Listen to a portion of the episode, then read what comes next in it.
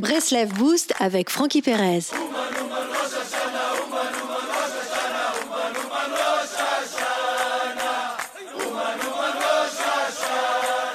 Les notions de changement et de temps sont liées. Il fait jour lorsque le soleil apparaît après avoir momentanément disparu, il fait nuit lorsqu'il disparaît après avoir apparu, etc.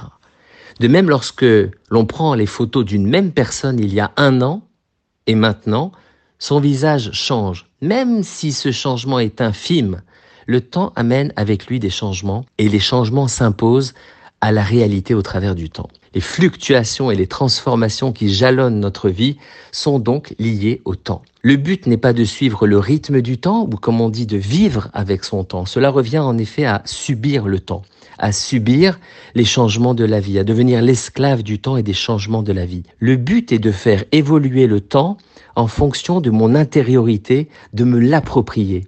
Je ne subis pas la réalité qui m'est imposée, j'impose au temps le rythme que je souhaite. Tout ceci est rendu possible grâce à la conscience. Les changements imposés par le temps ne pénètrent pas ma conscience quand elle demeure constamment connectée à l'infini. Si je laisse le temps et ses changements pénétrer ma conscience, je suis automatiquement dans la danse du temps, le tempo du temps. C'est le phénomène de la distraction. J'attrape tellement chaque moment du temps qu'en réalité je suis déconnecté de toute source d'énergie. Le but est donc de rester connecté afin de garder sa conscience intacte et libre des changements. Sinon, je suis contraint de suivre le rythme du temps et mon seul échappatoire sera l'argent. En effet, l'argent sera le seul moyen trivial pour annihiler les changements indésirables imposés par le temps. Les Américains le disent eux-mêmes, time is money. Le temps, c'est de l'argent. L'argent comme guérisseur des affres du temps. J'ai besoin de rajeunir, Botox, ou j'achète les services d'un chirurgien esthétique. J'achète, donc je change. J'achète, donc je suis. Je dois maintenir ma conscience connectée à l'infini pour ne pas subir le temps.